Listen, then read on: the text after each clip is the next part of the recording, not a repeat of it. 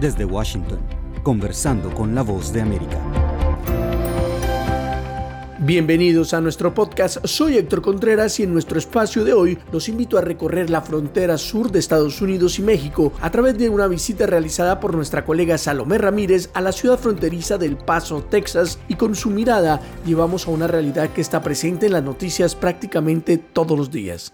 El portavoz de la patrulla fronteriza, Claudio Herrera, fue el anfitrión de Salomé y en esta entrevista destaca que el flujo de migrantes ha disminuido, pero obviamente está muy lejos de terminar. Su oficina ha emitido constantes alertas para evitar que los migrantes arriesguen sus vidas, pero también para decirles que no hay fronteras ni puertas abiertas. En este diálogo abordan todos estos temas y precisamente empezamos por evaluar cómo está la situación ahora. Recientemente aquí el sector del Paso, la patrulla fronteriza del sector del Paso ha visto un uh, decremento significativo, una baja significativa en cuanto a encuentros. Se trata a comparación del año fiscal 2023. Estamos hablando de aproximadamente un 58%.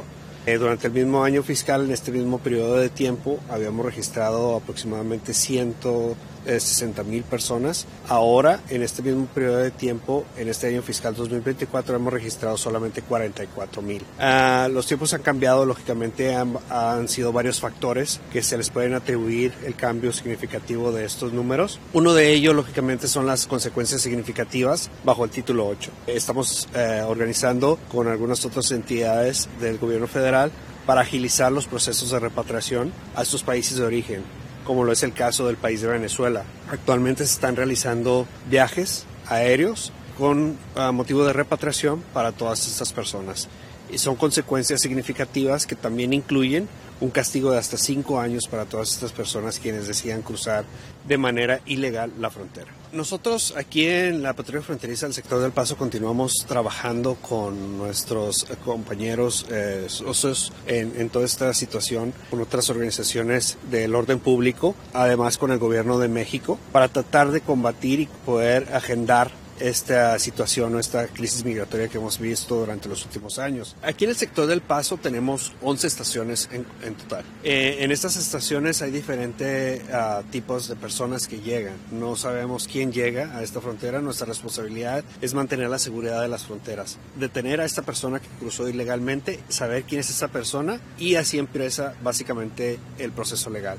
A diferencia de, por ejemplo, la estación del Paso, es una, un, uh, es una zona muy urbana en donde estábamos viendo que muchas personas llegaban a entregarse solicitando asilo político. Sin embargo, es importante remarcar que cuando cruzas de manera ilegal la frontera, estás ya violando la ley migratoria de los Estados Unidos y de hecho podría descalificarte para poder tú solicitar asilo político.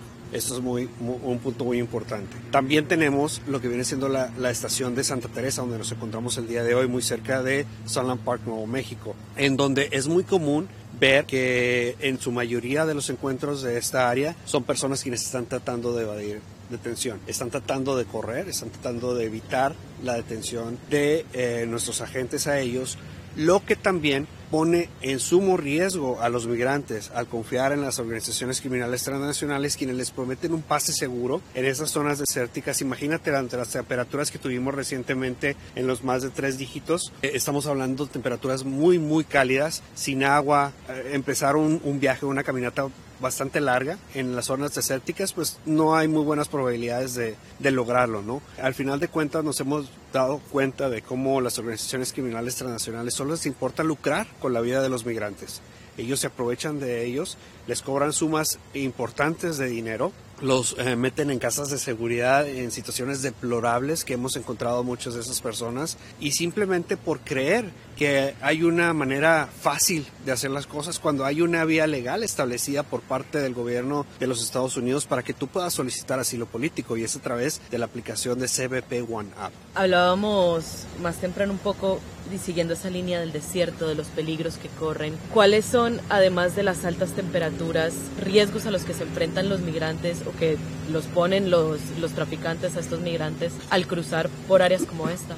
Tú probablemente ahorita que, que, llegamos te diste cuenta de los cambios tan drásticos que pueden cambiar las temperaturas en una zona desértica. Durante la noche es muy frío y durante la tarde es demasiado caliente. Además de las temperaturas, estamos hablando de los terrenos tan áridos que donde simplemente una torcedura de un tobillo podría significar hasta la muerte para una persona, cuando son abandonados por aquellas eh, contrabandistas que los están guiando y simplemente los dejan abandonados en el desierto cuando no pueden mantenerse al paso del grupo que va caminando. O simplemente eh, algunas de las estructuras metálicas que son eh, algunas de estas zonas que son de alturas de, estamos hablando de aproximadamente 10 metros de altura o 30 pies, en donde los migrantes una vez que suben ahí son forzados a subirse en en escaleras hechizas, son forzados a descender de igual manera. Muchos de ellos resbalándose, sujetándose de los barrotes, muchas veces en la estructura metálica, lógicamente, lógicamente la fricción y el calor también tienen un papel. Muchos de estos migrantes tienden a soltarse, cayendo desde alturas considerables y ocasionando heridas de gravedad, sino es que hasta la muerte. Durante el año fiscal 2023 registramos más de 600 rescates y durante lo que va de la fecha de este año fiscal 2024 hemos registrado ya 180 rescates.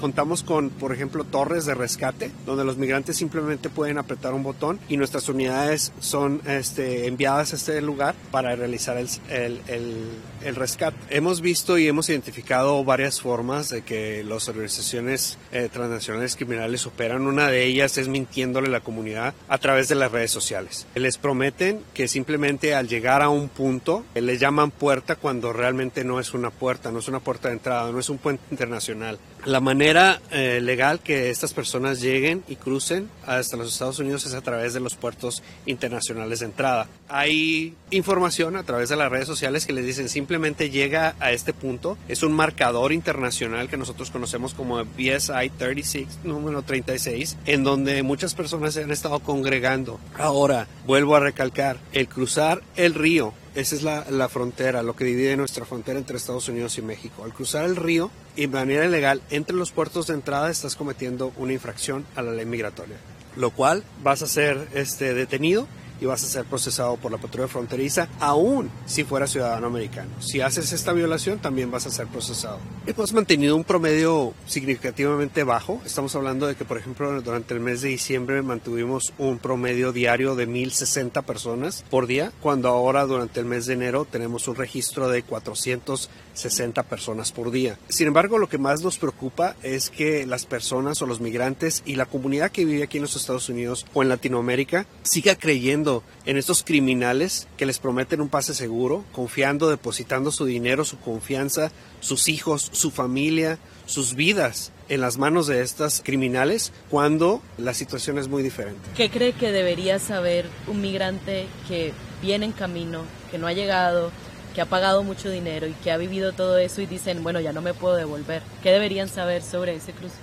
No lo hagas, no lo hagas si estás pensando en cruzar la frontera de manera ilegal, no lo hagas. Piénsalo otra vez más. Piénsalo tres veces más si es necesario. No arriesgues tu vida, no arriesgues la vida de tus familiares, no arriesgues la vida de tus hijos, creyendo en estos criminales quienes te prometen un pase seguro. Gracias a Salomé y la entrevista con Claudio Herrera, portavoz de la patrulla fronteriza en El Paso, Texas, con un enfoque en el flujo migratorio, en los riesgos que enfrentan los migrantes, no solo por las adversidades del recorrido, sino también por cruzar ilegalmente la frontera que los convierte inmediatamente en deportables. Gracias, estimados oyentes, por seguirnos en este episodio de nuestro podcast Conversando con la Voz de América. No olviden que cada día de lunes a viernes podrán encontrar contenido actualizado en nuestro perfil de YouTube o en nuestra página vozdeamerica.com. Los esperamos.